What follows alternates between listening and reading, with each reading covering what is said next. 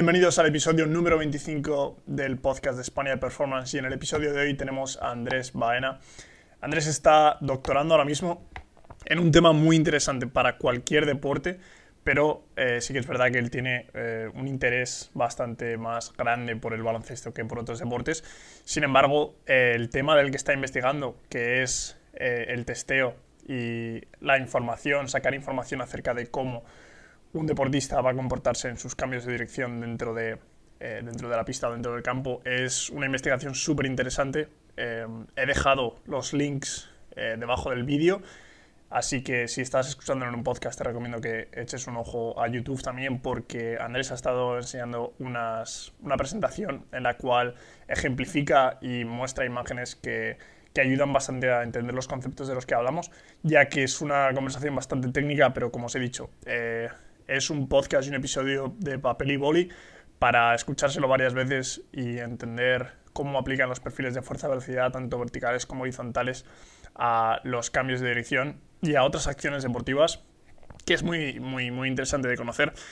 Y nada, os voy a dejar con el episodio. Recordaros una vez más que tenéis un 10% de descuento en la página de Bitruf en todos sus productos, sobre todo en su encoder para el entrenamiento basado en la velocidad y también en su curso de eh, entrenamiento basado en la velocidad donde explican eh, primero cómo, cómo utilizar su encoder y su software, que para mí es lo mejor que hay, y segundo, eh, cómo aplicar este software, cómo aplicar el entrenamiento basado en la velocidad, que para mí es clave hoy en día si vas a, a ser preparador físico y a utilizar el entrenamiento basado en la velocidad con cualquier deportista. Y segundo, recordaros también que en el link y en los links que os dejo abajo tenéis los entrenamientos de Spaniard Method, tanto el 2.0 como el sin material. Podéis acceder a ellos en minutos y os van a facilitar bastante el entrenamiento.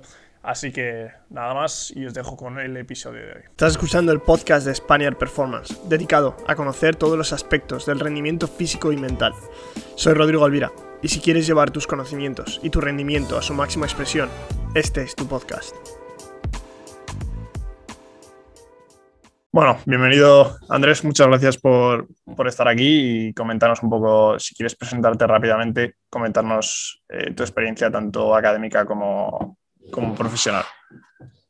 Bueno, buenas, buenas tardes Rodrigo, muchas gracias por, la invitación sobre todo, eh, gracias por dejarnos compartir y dar difusión a contenido científico y práctico, que es lo que estamos desarrollando ahora mismo en la labor que estoy, que estoy ejerciendo y, nada, felicitarte también por este, por este contexto que, que, nos da la oportunidad de compartir bastante conocimiento entre preparadores físicos y, estudiantes de ciencias del deporte. Actualmente, eh, como te he comentado antes, pues estoy compaginando mis labores de, de estudiante de doctorado con, con mi vía profesional. ¿no? no tengo en este caso ningún tipo de, de contrato de investigación, entonces pues a nivel profesional me estoy desarrollando como preparador físico en, equipos de baloncesto, sobre todo especializado en, baloncesto. En este caso estoy con, los equipos senior, tanto el femenino como el masculino, de, de ahí de Almería, que es donde estoy realizando también el doctorado, en la Universidad de Almería. Y, y bueno, como ahora veremos también, de ahí es donde surgen muchas muchas de las investigaciones y de, de, las preguntas de investigación que, que, en mi caso se me han ido planteando durante este, este camino, pues porque quería intentar ver cómo aplicar en la práctica toda esa, todos esos conocimientos que estudiamos a nivel teórico, ¿no? En la carrera, en el máster, etc. pues nada, actualmente eso es, esa es mi función y a lo que me estoy dedicando. Muy guay. Eh, para que, creo que lo has comentado, pero ¿con qué deportes estás trabajando o has trabajado? Sí, me estoy trabajando principalmente con baloncesto. Estoy con un Liga Femenina 2, en, el caso de las chicas, y con el senior masculino, que allí en Almería que tenemos un, Liga EVA, la máxima categoría que, tenemos. Ok. Y bueno, vamos a hablar de varios temas que, que como vemos aquí, tienes, si estáis viéndolo desde YouTube, tiene varias diapositivas, o sea que os, invito a que lo veáis desde YouTube. Eh, ¿Cuál es un poco la línea de investigación en la cual tú te estás desarrollando más? Pues bueno, mi línea de investigación principalmente lo que estamos desarrollando es sobre la temática de, de los perfiles fuerza-velocidad, que bueno, ahora iremos un poquito viendo que que son unos métodos de campo que te permiten evaluar pues, la capacidad que tienen tus deportistas para aplicar fuerza a diferentes velocidades, que es algo interesante, eh, y también en diferentes vectores de aplicación de fuerza. Puedes tener una información, una radiografía de esa aplicación de fuerza a nivel vertical y también información de, aplicación de fuerza horizontal. bueno, ambas aplicaciones de fuerza y ambas direcciones de aplicación de fuerza son determinantes en muchas acciones. Pues aplicación de fuerza vertical para el salto vertical, ahí tú eres un especialista, sabes que es fundamental. La aplicación de fuerza horizontal, pues adquiere un, mayor protagonismo, sobre todo en acciones de aceleración, en acciones de cambio de dirección. Y, esa es la temática principal en la que estamos desarrollándonos ahora. También estamos haciendo, estamos viendo trabajos de, potenciación, pues activación, potenciación. Y, bueno, pues intentar eh, llevar esos conocimientos teóricos, ese análisis eh, más exhaustivo, pues un poco llevarlo a, la aplicación práctica, pues aplicaciones de qué, variables pueden ser más determinantes de esos perfiles para, que tu sujeto, para que tu deportista salte más, para que sprinte más rápido, para que cambie de dirección más rápidamente y si puede ser también pues, de manera más eficiente, que después veremos también que algo es lo que estamos centrando ahora. Y esa es principalmente la línea de investigación que estamos haciendo ahora. Ok, ¿puedes comentarnos un poco por qué elegiste esta línea de investigación y qué te hizo, em, qué te hizo querer investigar esto tan a fondo? Mm. Pues bueno, cuando empiezo a, llevar la preparación física, pues lo, que hago realmente al, comienzo es eh, un poco investigar cuáles son las demandas, las demandas de la competición, en este caso en baloncesto, ¿no? ¿Qué sabemos del baloncesto? Que es un deporte intermitente, que se producen aceleraciones y desaceleraciones de muy alta intensidad y se producen acciones Em, en el que se recorren distancias muy cortas pero a muy alta velocidad. Este tipo de acciones que, ¿por qué son tan interesantes? Porque son eh, determinantes tanto en acciones ofensivas como defensivas. Por lo tanto, pueden determinar el rendimiento o el resultado en un, deporte como el baloncesto. Em, un aspecto interesante de estas acciones es que también, pues, ya sabes que también están muy de moda las habilidades del movimiento, las mecánicas del movimiento, todo para, un poco de hacer un screening. De cómo poder reducir el riesgo de lesión. Nosotros como prepas, ¿cuáles son nuestros dos objetivos principales? Optimizar el rendimiento y reducir el riesgo de lesión. Cuando reducimos ese riesgo de lesión, el deportista está más tiempo disponible y puede también maximizar ese rendimiento, ¿no? Tiene más posibilidades de maximizar ese rendimiento. Entonces, analizando todo, toda esta temática de los cambios de dirección, pues veo, eh, encontramos que, pues que el ángulo de giro y la velocidad del cambio de dirección puede determinar la carga mecánica, es decir, la posible incidencia sobre el riesgo de lesión y también las aplicaciones de fuerza. ¿no? Em, que vemos que, esta, que ángulos de giro más pronunciados, ángulos de giro más bruscos, no solo determina el vector de aplicación de fuerza y el nivel de aplicación de fuerza, pues que cuando tú tienes que hacer un cambio de dirección más pronunciado, la velocidad, la, fase de desaceleración es más acentuada y por lo tanto esa aplicación de fuerza es más horizontal y, una mayor aplicación de fuerza necesaria, sino que también cuando se producen esas fuerzas de frenado tan altas, pues la incidencia, la carga mecánica es superior y por tanto el riesgo de lesión aumenta. Este grupo de investigación de Tomás Dos Santos, eh, una cosa, un aspecto interesante que, lleva a cabo es que intenta no solo eh, hacer un análisis biomecánico y, un análisis de cuantificación de, fuerza, sino también de esas cargas mecánicas. Y ven que para ángulos de giro eh, de 0 a 45 grados, pues la, son la, velocidad que se mantiene en, el, en, la acción es mayor y por lo tanto, al haber mayor velocidad y no tener que producirse una fase de frenado tan brusca, pues ese riesgo de lesión es menor. Conforme aumenta el grado de giro, ese riesgo de lesión se va pues, incrementando, ¿no? También nos dicen pues, qué tipo de estrategia podríamos llevar.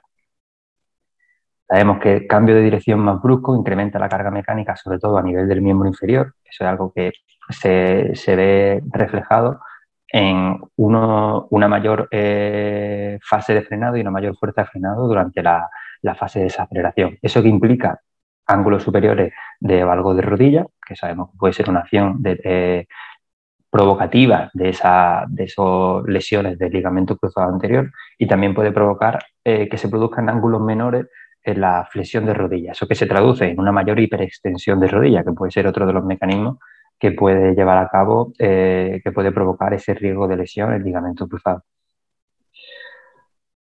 Bien, por lo tanto, el análisis de esa técnica y, y centrarnos como preparadores físicos no únicamente en el componente eh, físico, pues de mejorar la fuerza, la potencia, la velocidad, sino que ese análisis de la técnica también nos puede resultar beneficioso como preparadores físicos. ¿Por qué?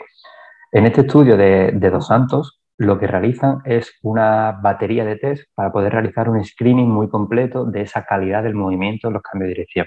De ese modo, pues tú identificas el, posible riesgo de tu, de tu deportista en función de cómo se mueva, cómo realiza esas acciones, puede llevar a cabo un programa de entrenamiento de técnica y ver si eso puede reducir el riesgo de lesión. ¿no? ¿Qué fue lo interesante? Que posteriormente hicieron un programa de entrenamiento basado únicamente en, correcciones técnicas, ¿vale? Les daban tres premisas a nivel técnico en la acción del cambio de dirección.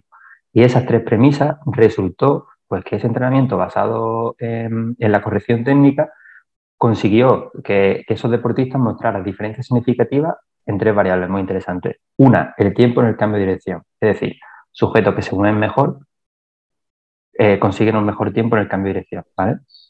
Segundo, una mayor velocidad en la transición de la fase de frenada a la propulsiva y una mayor orientación en la aplicación de fuerza horizontal. Es decir, que esa corrección técnica no solo implica eh, que realicen el, cambio de dirección más rápidamente, sino que ese cambio de dirección eh, de manera eh, más eficiente se puede ver también debido a una mejora en la aplicación de fuerza, en este caso horizontal. Por lo tanto, aquí ya teníamos cierta información de, de no solo cómo puede ser esto interesante a nivel de prevención de lesiones, sino también a nivel de componentes físicos, si nosotros, una vez sabido esto, queremos evaluar o queremos eh, determinar qué influencia puede tener el componente físico, ya tenemos esa primera aproximación de, oye, la aplicación de fuerza horizontal, si la mejora, también puede ser más eficiente en esa, en esa transición de la fase de frenado a la fase propulsiva.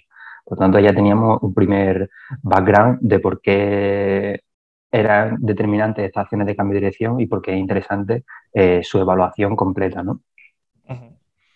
Vale, o sea, ¿tú sabrías, sabrías comentarme esto, no sé si, como no en tu investigación, eh, cuál fue un poco ese trabajo que hicieron? ¿Cuál es un poco ese trabajo, esa orientación del trabajo de, la mejora de la técnica de cambio de dirección?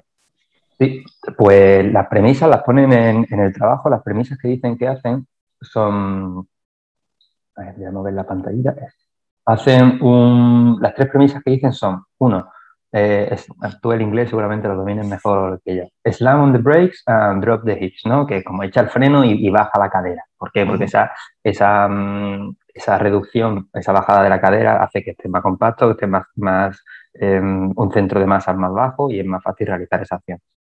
Entonces, baja el centro de gravedad, el segundo, que es muy interesante, le dicen em, empuja al suelo, empuja al suelo e intenta como push, punch the ground away, que es como dejar el, suelo atrás, ¿no? Hacer mucha fuerza para poder eh, acelerar. Y dice, esta premisa la realizamos para poder eh, animar al sujeto a que aplique mucha fuerza en el sentido horizontal, lo cual es otra información que ya nos va diciendo porque la aplicación de fuerza horizontal parece ser determinante. Y la tercera es eh, face towards the direction of travel, que eso significa pues que oriente el cuerpo hacia la dirección del movimiento, que es otra de las cosas que habíamos dicho, que esa capacidad para producir y aplicar fuerza en el sentido del movimiento determinante. Entonces esas son las tres acciones. Una, baja el centro de gravedad, dos, aplica mucha fuerza contra el suelo para acelerar y tres, oriéntate de manera lo más eficiente que pueda. Y esas tres premisas parece que de manera repetida con un programa de entrenamiento pues puede mejorar, puede eh, producir mejora a nivel no solo de rendimiento eh, cuantificado por tiempo en el cambio de dirección, sino también en un mayor componente horizontal en la aplicación de fuerza y una mayor eh, eficiencia en la transición de la fase de frenada a la fase propulsiva. Ok, o sea, básicamente es un trabajo en el cual tú practicas el movimiento de manera repetida con unos con unas, con unas guías que son estas, las que, que, supongo que serían verbales, supongo que también serían gestuales, para, que el deportista hiciera el movimiento de una manera más consciente y poco a poco eh, fuera más inconsciente, supongo que es el objetivo al final. Em, ya, aparte, como hemos empezado a hablar de esto directamente, que yo querría preguntarte un poco, eh, cuando hablamos de perfiles de fuerza-velocidad, sabemos que podemos obtenerlos pues, en sprints o en salto vertical. Em, ¿Qué diferencia habría entre ellos? Eh, ¿Cuándo los utilizarías? O, crees que se podrían realizar los dos? ¿Uno es mejor que otro? Pues como hemos más o menos introducido previamente, eh, la utilidad que tienen estos perfiles es que, tú puedes obtener una, radiografía de esa capacidad de aplicar fuerza en dos vectores, en dos vectores ¿no? de aplicación de fuerza. ¿Cuándo utilizar un vector y cuándo utilizar otro? Por ejemplo, si estamos trabajando con deportistas en los que sus acciones son predominantemente un componente horizontal, porque son trabajos de aceleraciones, de cambio de dirección, de spins repetidos, tiene mayor sentido evaluar eh, el perfil fuerza-velocidad horizontal. ¿Por qué? Porque te puede dar una información más relevante sobre esa capacidad de fuerza horizontal, que es determinante en esas acciones. En un trabajo como en baloncesto, no solo eh, interviene en ese tipo de acciones, sino que en esa naturaleza intermitente del juego, una de las características, uno de los factores más, más importantes es eh, la capacidad de salto vertical. Y son una, es una de las acciones más repetidas del juego, sino la que más. Entonces, en ese contexto, por ejemplo, específico, también tendría mucho sentido evaluar el perfil el perfil fuerza-velocidad vertical, porque te puede dar una información relevante sobre esa capacidad del sujeto de aplicar fuerza durante un salto. Y también puede obtener, pues, eh, en función de manera individual, en función de, las capacidades pues, del peso, de talla, de la distancia de empuje que tiene en el salto vertical, puede obtener eh, un perfil individual que, puede distar del perfil óptimo. En función de esos perfiles que tenga tu sujeto, pues puedes eh, individualizar el entrenamiento y dirigir el entrenamiento de, de manera que puedas reducir esos déficits y potenciar eh, esa, altura del salto, ¿no? mejorar esa altura del salto vertical. en, deportes como el voleibol, que son saltos constantes y además son saltos en los que muchos de ellos eh, partes de velocidad a cero, en una posición estática tienes que realizar un salto muy potente, pues en ese tipo de, acciones también tiene mucho sentido evaluar ese perfil de aplicación de fuerza, eh, en este caso vertical. Vale. Eh, una de las dudas que me surge a mí es eh, a la hora, yo creo que es bastante más, corrígeme si me equivoco, pero es bastante más fácil obtener un perfil de fuerza-velocidad vertical, de salto vertical, que de velocidad ahora mismo. Para cualquier jugador, digamos que en campo. Lo digo sobre todo por aplicaciones como MyJump o alguna plataforma de contacto. Eh, sí. Pues mira, en ese aspecto, eh, como bien dice, bueno, obtener un, un, perfil fuerza-velocidad vertical es muy sencillo con, con la aplicación MyJam, con, las plataformas de, de, contacto. Si va subiendo, pues no, pues con OptoJam, sino que tenemos, tenemos diversas herramientas que pueden ser de, de gran aplicación práctica. Pero también eh, en el caso del perfil horizontal, también tenemos unas aplicaciones que están validadas científicamente. En este caso se, se llama MySprint App, que es de, Pedro Jiménez y todo su grupo de, colaboradores, que también te permite evaluar esa, esas propiedades mecánicas del sprint eh, a través simplemente de un formato muy parecido al MyJam. Tú grabas a cámara lenta y después pues, haciendo, metiendo datos antropométricos de peso, altura y obteniendo esos datos de espacio-tiempo tú puedes obtener esas variables eh, para cada sujeto de manera individual con, un, bueno, pues con una aplicación móvil, lo cual también es de gran utilidad eh, y de gran aplicación práctica. Por lo tanto, yo creo que ambas, eh, actualmente ambas están al alcance de, cualquier preparador físico, creo yo. Mm. Vale. Sí, esta era una aplicación que no, no, conocía realmente. Por eso, porque nosotros, por ejemplo, aquí en el gimnasio en el que yo he trabajado ahora, lo medíamos con, con el, con el Dynaspeed eh, que es súper caro. Eh, claro. Entonces, es, la única manera que yo había visto de, crear este perfil. Hombre, esa es pues la versión eh, más, bueno, pues más rigurosa, más, de mayor calidad científica. El dato, obviamente, el dato va a ser de, mucho más calidad, pero bueno, este tipo de aplicaciones están también validadas científicamente, es decir, que el dato es fiable, es válido y, y bueno, se puede tener en cuenta. Vale. Em, hay una de las cosas que, investigas tú que es eh, la transferencia que tiene este mm, perfil de fuerza velocidad en sprint al cambio de dirección, si no me equivoco, ¿cierto? Sí, sí. ¿Puedes explicarnos un poco en qué se trata? Porque es verdad que hemos dicho que para trabajo horizontal eh, el sprint es mejor, para trabajo vertical el, de, salto vertical es mejor, pero cuando se trata de acciones de, de cambio de dirección, eh, ¿Cuáles son un poco tus conclusiones o lo que habéis, lo que habéis encontrado? Pues mira, aprovecho que estamos compartiendo la diapositiva y creo que, podemos hacer algunos apuntes teóricos que nos pueden servir de ayuda.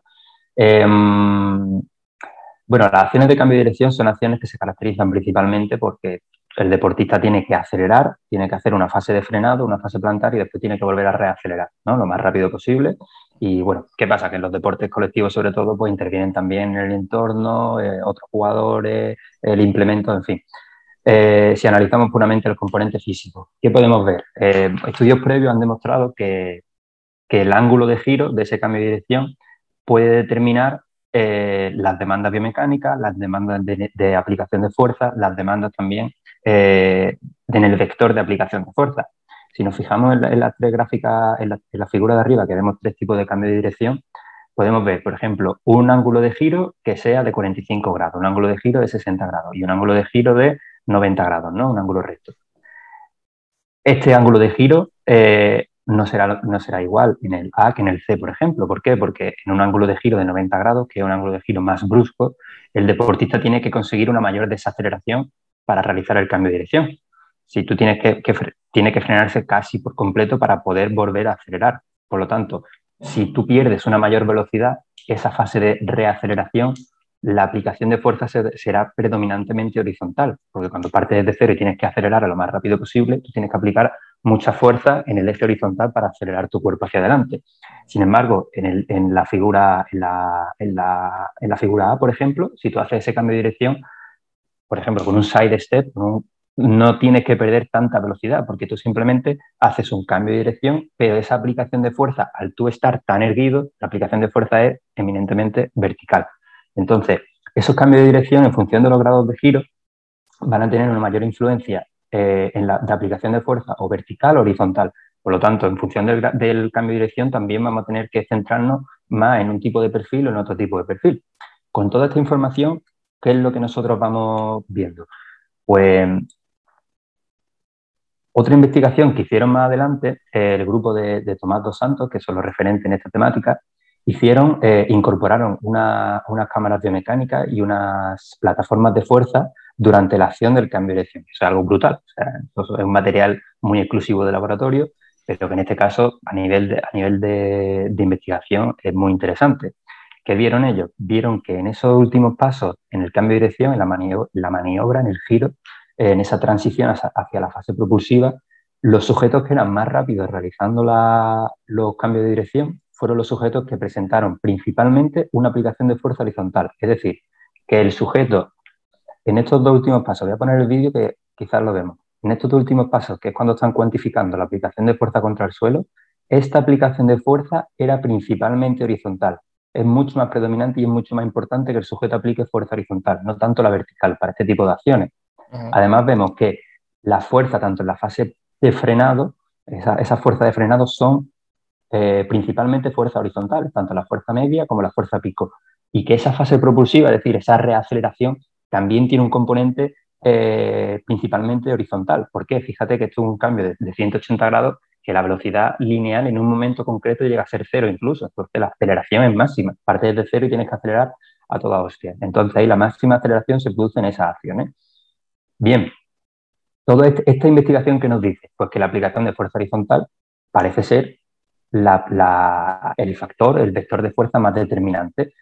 ¿Qué pasa? Que yo todo esto, como cuando yo lo intentaba llevar a mi, a mi contexto práctico, yo como prepa, que no, tú sabes que no tenemos ni, ni cámaras Beacon, cámaras biomecánicas para análisis cinemático, ni tenemos plataformas de fuerza y mucho menos no las podemos poner en una para evaluar, eh, para cuantificar la, la, aplicación de fuerza contra el suelo en acciones tan dinámicas, pues yo decía, es que no tengo ningún tipo de información de fuerza horizontal. ¿Qué pasa? Empiezo a, ver un poquito esos apuntes que teníamos de la carrera, del máster, y, empiezo a, ver y descifrar que, bueno, que la, capacidad de aplicar, de producir y aplicar fuerza en, la dirección, en el sentido del que tú quieres mover tu cuerpo, eso es determinante, ¿no? Ya sea en un salto vertical, ya sea en un cambio de dirección, en una aceleración, en un sprint, lo que sea. ¿Qué pasa? Que un cambio de dirección, por ejemplo, en este que vemos aquí de 180 grados, es un test 505, en la fase propulsiva de un cambio de dirección y la fase propulsiva de la aceleración de un sprint, ¿no? de una aceleración lineal, eh, presenta eh, demandas mecánicas similares. es que el sujeto tiene que aplicar muchísima fuerza, sobre todo a una baja velocidad al comienzo de la acción en el sprint y durante el cambio de dirección, porque no se alcanzan velocidades tan altas. Eh, y esta capacidad de aplicar fuerza es determinante. Entonces, si, podemos, si nosotros sí podemos medir esa aplicación de fuerza horizontal en el sprint, que eso es algo que sí podemos hacer en la aceleración de un sprint, pues quizás eso nos puede dar información de qué variables mecánicas subyacen también al rendimiento en el cambio de dirección o qué variables mecánicas son más determinantes en el cambio de dirección. Que por eso fue un poco todo lo que empezamos a evaluar. Quisimos ver este tipo de análisis y, ¿qué es lo primero que hicimos? Tú me vas cortando, ¿eh, Rodrigo? Cuando, sí, tranqui, tranqui. Que yo me enrollo. Lo primero que hicimos fue evaluar eh, ambos perfiles, tanto el vertical como, como el horizontal. ¿Por qué? Porque estudios previos decían, pues variables de fuerza como pueden ser 1RM sentadilla, eh, la potencia pico en, un squat jump, parecen ser que los sujetos que tienen valores más altos cambian de dirección más rápidamente, aunque también había cierta inconsistencia en algunos de los test. Ya eh, si analizas la metodología, ves que esos test no todos se hacían con velocidad de ejecución, por lo tanto esas relaciones o esos perfiles carga-velocidad no siempre se evaluaban de la manera más precisa, sino que se hacía pues con un test de NRM. Ya, pues como dices con Fernando, pareja, pues presenta muchísimas limitaciones, ¿no? Entonces dijimos, bueno, vamos a ver eh, con estos perfiles que te dan variables de, fuerza, potencia y velocidad, tanto vertical como horizontal, a ver cuál puede tener más relación con el rendimiento en, el cambio en, los, cambios de dirección. Para eso utilizamos deportistas de fútbol, de, también tenistas y 15 jugadores de baloncesto, ¿vale? Todos masculinos en este caso. Em, y lo, que encontramos es que las variables del perfil horizontal presentaron una asociación mucho más fuerte que las variables del perfil eh, vertical. De manera concreta, en este caso, nos centramos en la F0, que es pues, la, capacidad para aplicar fuerza a baja velocidad y la potencia máxima, ¿no? tanto en el vector vertical como en el horizontal. Vimos que estas dos variables parecen ser las más importantes para un mejor rendimiento en el cambio de dirección. y que la aplicación, tanto la F0 horizontal como la potencia máxima horizontal, tenían una asociación mucho más significativa y mucho más fuerte que las variables del perfil vertical. Por lo tanto, en este primer estudio ya vemos que como preparadores físicos, ¿qué tendría más sentido en el caso de estos deportistas? Si queremos ver qué variables pueden ser más determinantes para el cambio de dirección, pues analizar, en este caso, tiene más sentido analizar las variables mecánicas de la aceleración del sprint antes que las variables del salto vertical, aunque, aunque aparte nosotros evaluemos el salto, eh, esas variables del salto vertical para mejorar el salto, que es otra acción determinante del juego, ¿vale? Y después quisimos centrarnos, pues, yo como soy bastante friki en el baloncesto, quisimos centrarnos eh, en básquet, hicimos un análisis dividiendo los sujetos en masculino y femenino, ¿no? Pues para ver si podía haber cierta variación en función del género. Y en este caso nos centramos con jugadores tanto fueron 23 jugadoras profesionales de baloncesto y 48 jugadores profesionales de baloncesto. Hicimos dos tipos de cambio de dirección. ¿Por qué? Porque como habíamos visto antes, el ángulo de giro puede determinar esa, esa, esa influencia en la aplicación de fuerza. Por lo tanto, nosotros quisimos ver pues, dos tipos de cambio de dirección que fuesen bastante diferentes. Uno que era un, giro de 180 grados, que es un giro muy brusco, quizás bueno, lo máximo que puede hacer, piensa que es ida y vuelta. Y después hicimos un test, eh, el VQ test, que es un, test muy validado en, baloncesto, que son cambios de dirección continuo de 45 grados. En este caso, además de esas variables de, de, fuerza, velocidad y potencia, incluimos dos variables mecánicas que son muy interesantes, que son, en el caso del perfil horizontal, son el ratio de fuerza y el DRF. ¿Qué significan estas variables? Pues el ratio de fuerza es el componente puramente horizontal. Es decir, tú cuando aplicas fuerza contra el suelo, eso tiene un componente vertical, un componente horizontal y la resultante, ¿no? Ah. Pues sería la resultante, el componente horizontal resultante. Y el DRF es la capacidad que tiene el sujeto para, conforme tú en un sprint empiezas en una fase más inclinada y va adquiriendo una posición más vertical. Eso es la aplicación de fuerza, se traduce a que comienza aplicando fuerza horizontal y va adquiriendo una posición vertical y la aplicación de fuerza se convierte vertical. Perdón. Pues vimos que, bueno, SDRF es la capacidad que tiene el sujeto, el atleta, para, aunque aumente la velocidad y aumente y ponga y adquiera una posición más vertical, para seguir aplicando fuerza horizontal, que eso ya se han visto muchos estudios, que a nivel de sprint es una capacidad fundamental porque ese componente, ese resultante horizontal sigue permaneciendo, aunque disminuya, pero sigue permaneciendo. Bien, pues incluimos esas variables y, vimos en el análisis que hicimos que las variables, tanto en chicos como en chicas, las variables que más, que más fuertemente se asociaron con un mejor rendimiento en el cambio de dirección, es decir, con un menor tiempo en, en realizar el test, fueron la F0, que es la aplicación de fuerza horizontal a muy baja velocidad, el ratio de fuerza, que es ese componente puramente horizontal, y la potencia máxima. Por lo tanto, sujetos más fuertes que son capaces de aplicar más fuerza horizontal y más potentes pueden tener un mejor rendimiento en el, en el test de cambio de dirección, ¿vale? Tanto en el 505, que es el test de 180 grados que hemos visto, como en el VQT, que son test de 45 grados. Una cosa muy interesante es que vemos que esas asociaciones fueron mayor con el test de 505 que con el VQT, lo cual viene a, le da soporte a esa primera hallazgos que hacían estos investigadores que decían que conforme mayor es, más brusco es el, giro, más importancia tiene la aplicación de fuerza horizontal. Otra cosa que, nosotros quisimos incluir en, este, en esta investigación fue que no solamente nos centrábamos en el tiempo en el cambio de dirección, sino que también analizábamos el déficit en el cambio de dirección. ¿vale? El déficit en el cambio de dirección consiste en, en este caso lo evaluamos con el 505, que es el tiempo que tarda en hacer el T505, que serían 10 metros, menos le resta el tiempo eh, que tarda en hacer el, el sprint lineal, ¿vale? De los 10 metros. Entonces, de ese modo puedes distinguir, puedes discriminar un poco más la capacidad puramente de cambiar de dirección, ¿vale? Lo incluimos en este trabajo y vimos que, que esas variables mecánicas que hemos dicho, la F0, el ratio de fuerza y la potencia máxima, también estaban muy asociadas con un menor déficit. Es decir, que los sujetos que aplican más fuerza horizontal no solo tardan menos en realizar el cambio de dirección, sino que también son más eficientes. O sea, que básicamente como idea principal podemos sacar que si queremos realmente conocer, porque esto básicamente es para conocer y tener una idea de, las capacidades y de la mejora del rendimiento en, en, deportistas en el cambio de dirección. Por lo tanto, va a ser más interesante conocer, como has dicho tú, esas capacidades de aceleración dentro de un sprint lineal para que eso, para saber realmente las, la capacidad de cambio de dirección que luego van a tener los deportistas. Sí, eh, bueno, hay que evaluar de manera aislada ambas acciones, tanto el cambio de dirección como el sprint lineal, pero sí eh, la, la aplicación de fuerza durante el sprint parece ser determinante también pues, para darnos información de esa capacidad de aceleración, que la aceleración pues, es fundamental en los cambios de dirección. Por eso esas propiedades mecánicas de la aceleración en el sprint pueden darnos información relevante de, bueno, acerca del rendimiento en el cambio de dirección.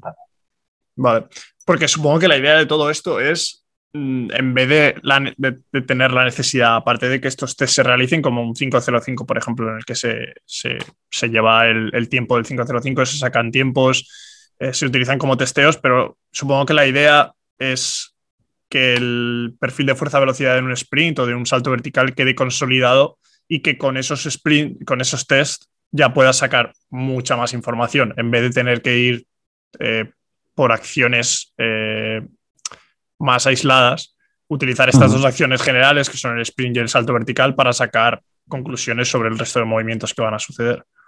Exacto, es tener una información pues, de cómo tu sujeto aplica fuerza en diferentes acciones. Y esas acciones pues, pueden tener transferencia, como estamos viendo, a otro tipo de acciones, por este caso como los cambios de dirección. ¿no?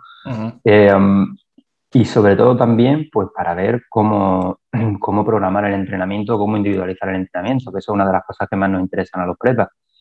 Nosotros sí hemos visto que la aplicación de fuerza horizontal parece ser la más determinante. Pues nuestro objetivo, igual que en una relación carga-velocidad, ante diferentes cargas intentamos aplicar más fuerza y por lo tanto mover cada carga a mayor velocidad, habría que desplazar esa curva hacia arriba y a la derecha, pues en este caso sería igual.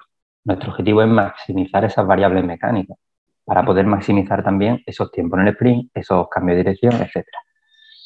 ¿Por qué te aporta una información que puede ser eh, relevante eh, estos perfiles también? Pues, em, en un estudio muy interesante que hizo el grupo de Morín, Samostino y tal, ellos vieron que eh, diferentes sujetos podían tener un mismo tiempo en el sprint, es decir, el, la prueba puede ser la misma, ¿no? el rendimiento de la prueba puede ser la misma, pero sin embargo, tú y yo, por ejemplo, podemos tener unas variables mecánicas diferentes que nos, que nos permitan conseguir o alcanzar ese rendimiento final. ¿no? En este caso vieron que para un mismo tiempo en el sprint, pues unos sujetos podían tener o una F0 mayor o una V0 y, una y un DRF, una V0 mayor y un DRF menor. Es decir, tú puedes ser muy bueno aplicando muchísima fuerza a baja velocidad los primeros metros, pero conforme adquiere una mayor velocidad de carrera, pues eres menos eficiente en esa aplicación de fuerza. O por lo contrario, podría ser no tan eficiente eh, o no tan bueno aplicando tanta fuerza a baja velocidad, pero a alta velocidad pues tiene unas capacidades neuromusculares que te permiten pues una aplicación de fuerza a muy alta velocidad. Si nosotros llevamos eso a los cambios de dirección también, vemos que si, si, a nuestros deportistas le hiciésemos el mismo entrenamiento de sprint a todos, ¿no? Decir, pues venga, como dos, tres tenéis el mismo tiempo en el sprint, vamos a entrenar el sprint de manera similar y pues eso puede tener una transferencia también al cambio de dirección. Pero fíjate que en este caso, en este estudio, lo que hicimos fue con tres sujetos diferentes, fuimos viendo como para el mismo tiempo en el sprint, el tiempo en 20 metros, que uno tiene 3.33, 3.37 y 3.36, son prácticamente similares, con el mismo peso, ¿eh? Ambos, eh, los tres. Vemos que pese a tener el mismo tiempo en el sprint, el cambio de dirección es muy diferente, ¿no? Uno tiene 2.50, otro tiene 2.41 y otro 2.34.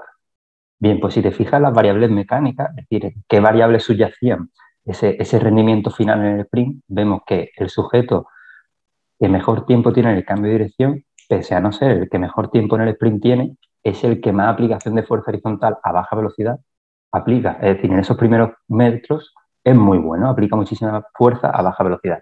Eso tiene una mayor transferencia que otro sujeto, por ejemplo, como el A, que sí es muy bueno aplicando fuerza a alta velocidad en la fase final del sprint. Puesto que hemos visto que las acciones de cambio de dirección son acciones muy cortas, en las que tienes que aplicar mucha velocidad, o sea, tienes que aplicar mm, mucha fuerza, normalmente a, a, no muy alta velocidad, pues si estos tres sujetos entrenasen de manera similar el sprint, no estarían eh, centrándose o, individualizando el entrenamiento de manera específica sobre esas variables que puede ser más determinante no solo para el sprint, sino también para el cambio de dirección.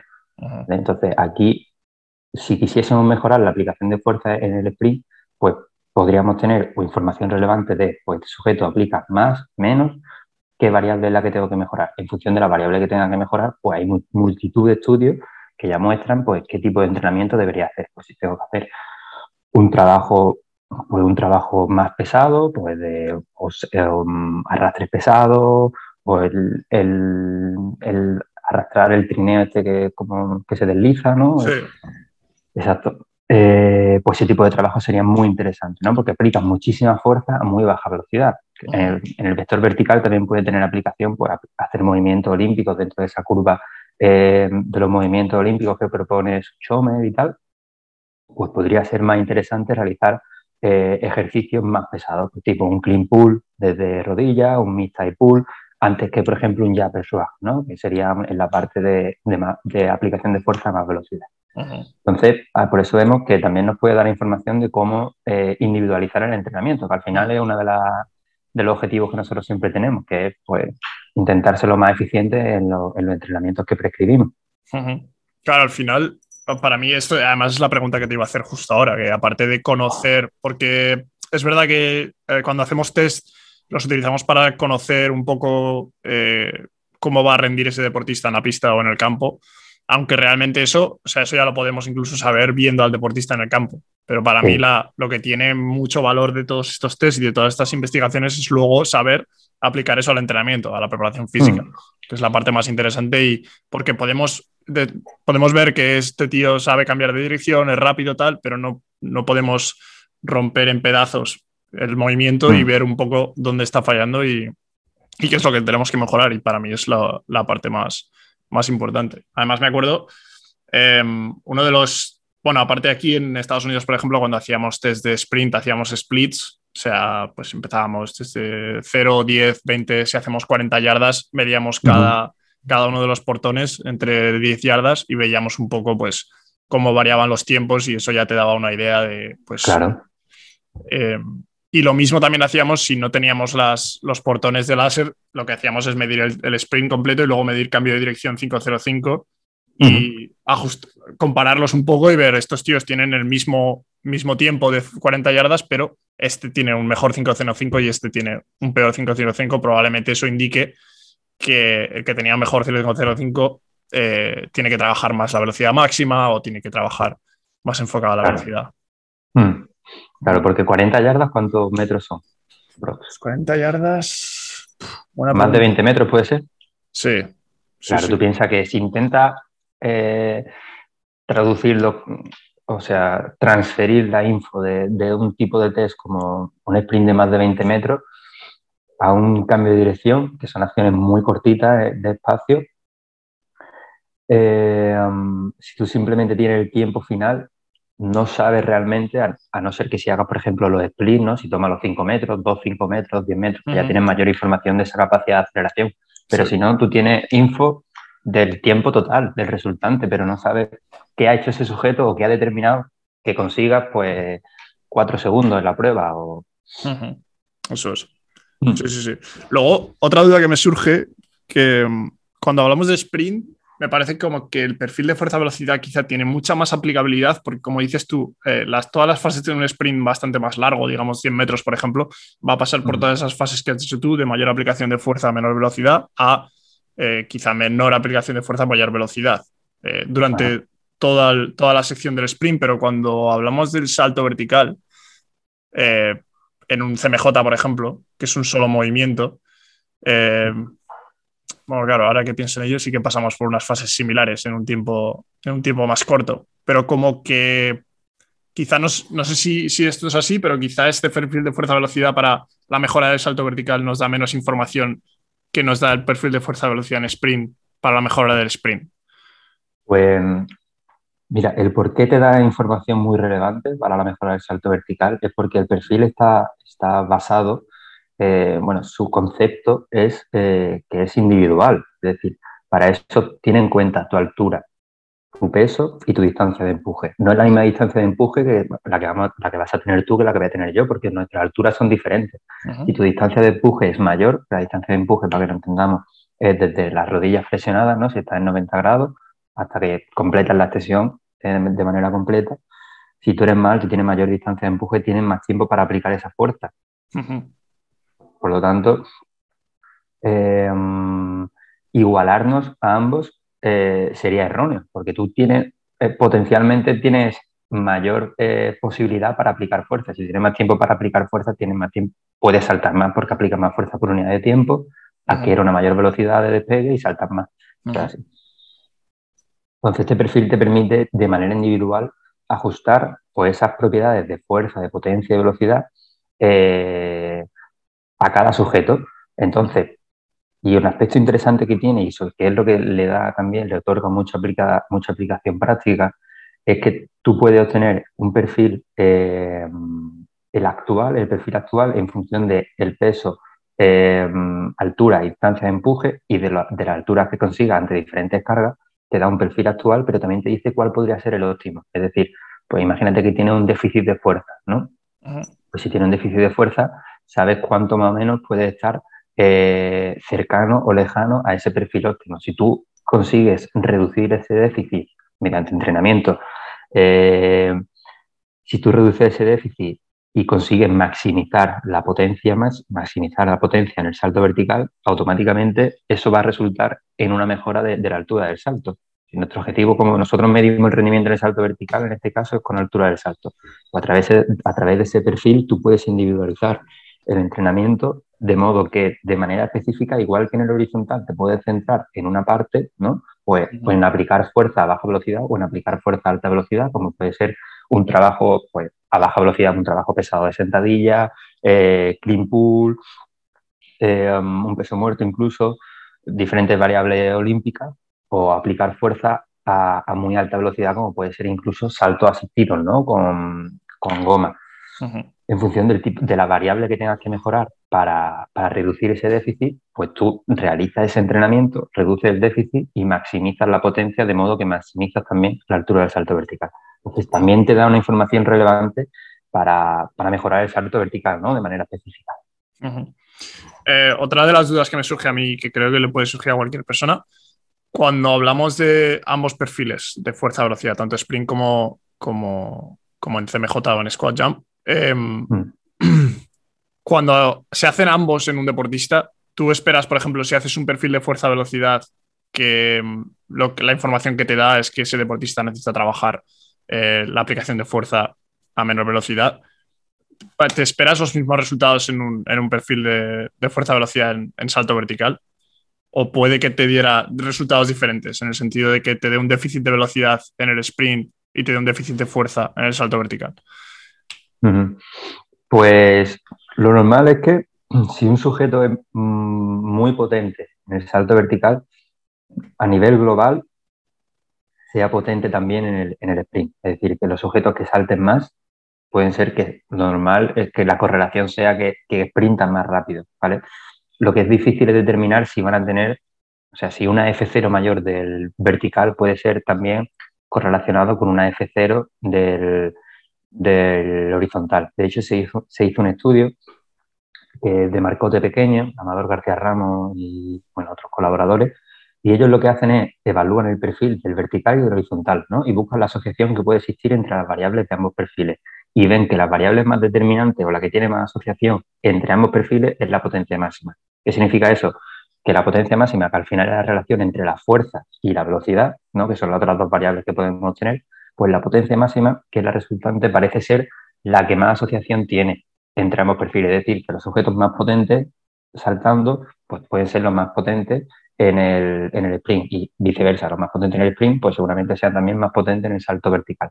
Entonces, esa es la variable que se puede, que se puede esperar que tenga una mayor asociación entre, entre ambos perfiles cuando tú evalúas a tus deportistas. Y otra de las cosas que hablábamos es, eh, tú comentabas acerca del perfil óptimo que cuando tú obtienes este perfil de fuerza-velocidad, tanto en sprint como en, salto vertical, también obtienes un perfil óptimo eh, que te indica básicamente que, son las variables que tienes que mejorar para obtener ese perfil. Em, ese perfil óptimo, eh, una vez imaginémonos que un deportista alcanza ese perfil óptimo, aunque realmente va, es posible alcanzar ese perfil óptimo. ¿Es posible o no es posible que, un Ah, sí, es posible. Sí, claro que es posible, sí, sí.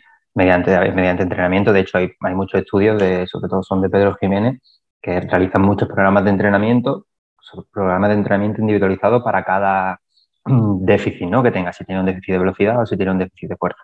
Vale. Y en función de ese, sí, sí, dime. Teniendo esto en cuenta, eh, ¿es posible que una vez se haya alcanzado ese perfil óptimo se pueda optimizar ese perfil óptimo, es decir, se pueda mejorar. claro, eso es, muy sencillo. Por ejemplo, cuando tú en una relación carga-velocidad, ¿no? Tú tienes tu relación carga-velocidad en el ejercicio de sentadilla o en, el, con un peso muerto, ¿no? Para, ver cómo aplica fuerza ante diferentes cargas. Tu objetivo es desplazar la curva hacia arriba y hacia la derecha, es decir, que todas las cargas que tiene las mueva a mayor velocidad. En este caso, si lo trasladamos a, a la metodología del perfil, si tú reduces ese déficit y maximizas la potencia, ¿Qué es lo que va a determinar que salten más? La potencia máxima, ¿no? Es la variable más determinante. ¿Qué hay que hacer para mejorar la potencia máxima? Mejorar tanto la fuerza como la velocidad. Por lo tanto, una vez que ya tienes optimizado ese perfil, tú deberías hacer un entrenamiento que tocases toda la zona de la curva fuerza-velocidad. Pues aplicar fuerza a bajas velocidades con unos ejercicios más pesados, ejercicios de potencia máxima o ejercicios de aplicar fuerza a muy alta velocidad de contracción. Vale, vale. Ese es un tema interesante porque muchas veces eh, el objetivo, siempre hablamos de que el objetivo es el, obtener esa optimización y tras eh, esa optimización se ha, conseguido es eh, optimizar lo, óptimo. Claro, claro. Sí, sí, que puede, existir la duda esa de, vale, y una vez que lo optimizo, ¿qué hago? Tengo que... Pues sí, puedes, seguir, puedes seguir maximizando la potencia, que es el objetivo de la optimización de, del perfil. Vale, otra de las cosas que, he visto en, las investigaciones que ha realizado es eh, la asociación de estos perfiles de fuerza-velocidad no solo al cambio de dirección, sino a, otras acciones. Eh, y, es verdad que en, los estudios nombras ciertas acciones, pero mi pregunta ahí es, es ¿puede predeterminar este, este perfil de fuerza-velocidad cualquier acción o cualquier otra acción deportiva, como puede ser el chute de un balón, eh, la velocidad a la que puedo lanzar un, martillo, un peso, una jabalina, etcétera, etcétera. Sí, bueno, a ver, eh, este tipo de acciones, sobre todo ya en las que incorporamos un implemento, son acciones muy complejas como para que un análisis eh, puramente físico, ¿no? de componente físico o mecánico en este caso, nos, bueno, pues sean la, lo que determine por completo el rendimiento en ese tipo de acción. Sin embargo, si sabemos que este tipo, bueno, pues variables dentro de estos perfiles, en este caso, pues pueden tener una asociación, eh, una asociación positiva con, un, por ejemplo, una mayor velocidad en el golpeo, una mayor velocidad en un lanzamiento, pero al igual que sabemos pues que obviamente sujetos más fuertes tienen más posibilidades de lanzar una pelota más fuerte, etc.